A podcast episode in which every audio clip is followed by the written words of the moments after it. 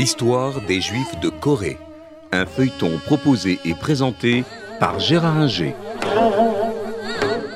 Bonjour. Nous allons parler aujourd'hui des relations entre les Juifs et la Corée. Alors là aussi, comme pour le Japon, on peut se dire, bon, euh, les Juifs en Corée, euh, il n'y en a pas, euh, ou il y en a peu, il n'y en a jamais eu beaucoup, ça compte pas, etc. Oui et non. Oui et non. Certes, dans l'histoire, les relations entre Juifs et Coréens sont, ont été et sont encore assez ténues.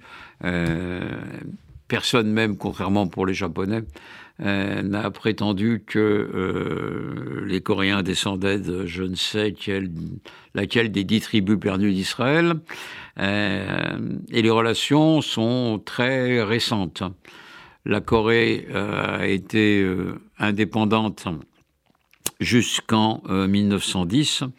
Elle est devenue à cette époque une colonie japonaise.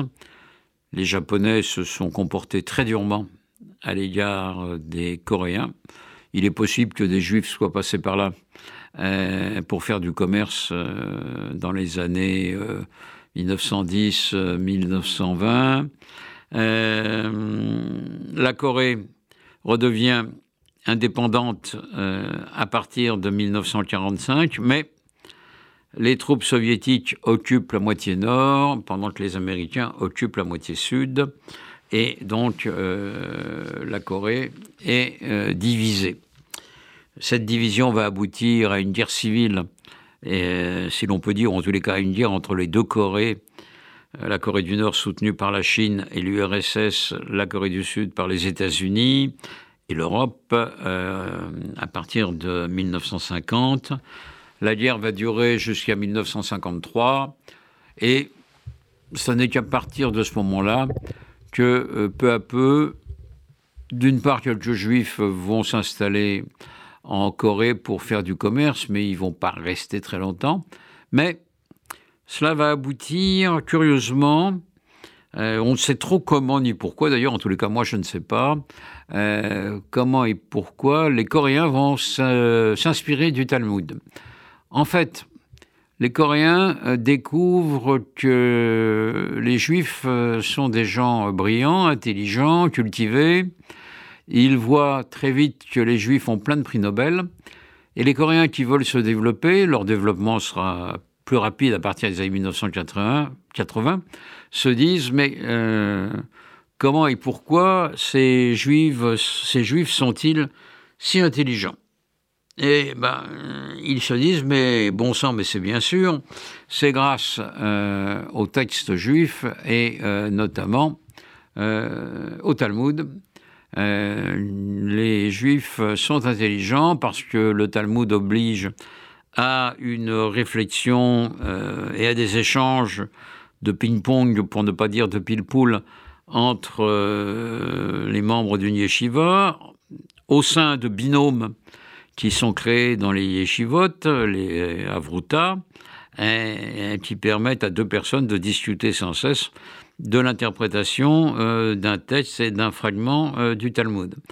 Et les Coréens du Sud, qui sont euh, friands d'éducation et qui poussent leurs enfants à devenir très brillants, au classement PISA, euh, les Coréens, comme les Finlandais, arrivent euh, parmi euh, les premières nations pour le classement. La France est loin derrière.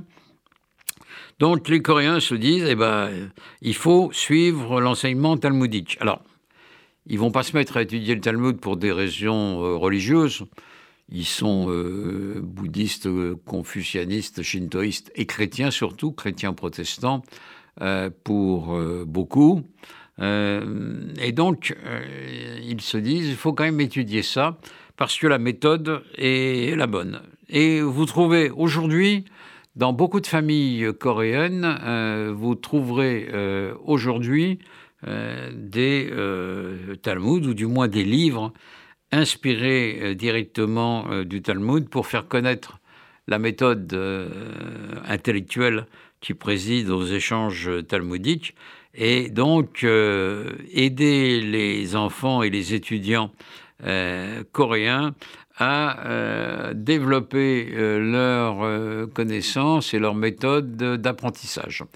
Là, c'est un phénomène étonnant, différent de celui du Japon. Les Japonais ont lu les protocoles de sage, du sage de Sion.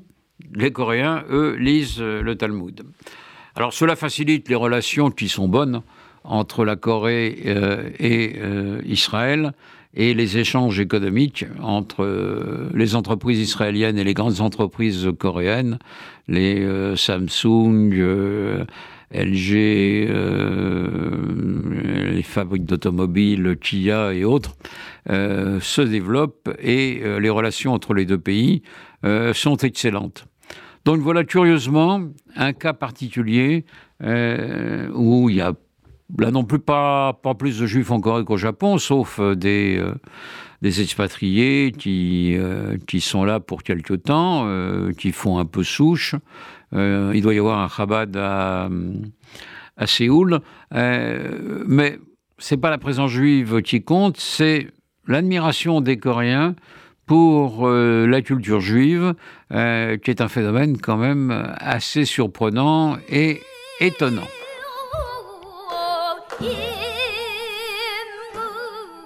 C'était l'histoire des Juifs de Corée. Un feuilleton proposé et présenté par Gérard Inger. 哭。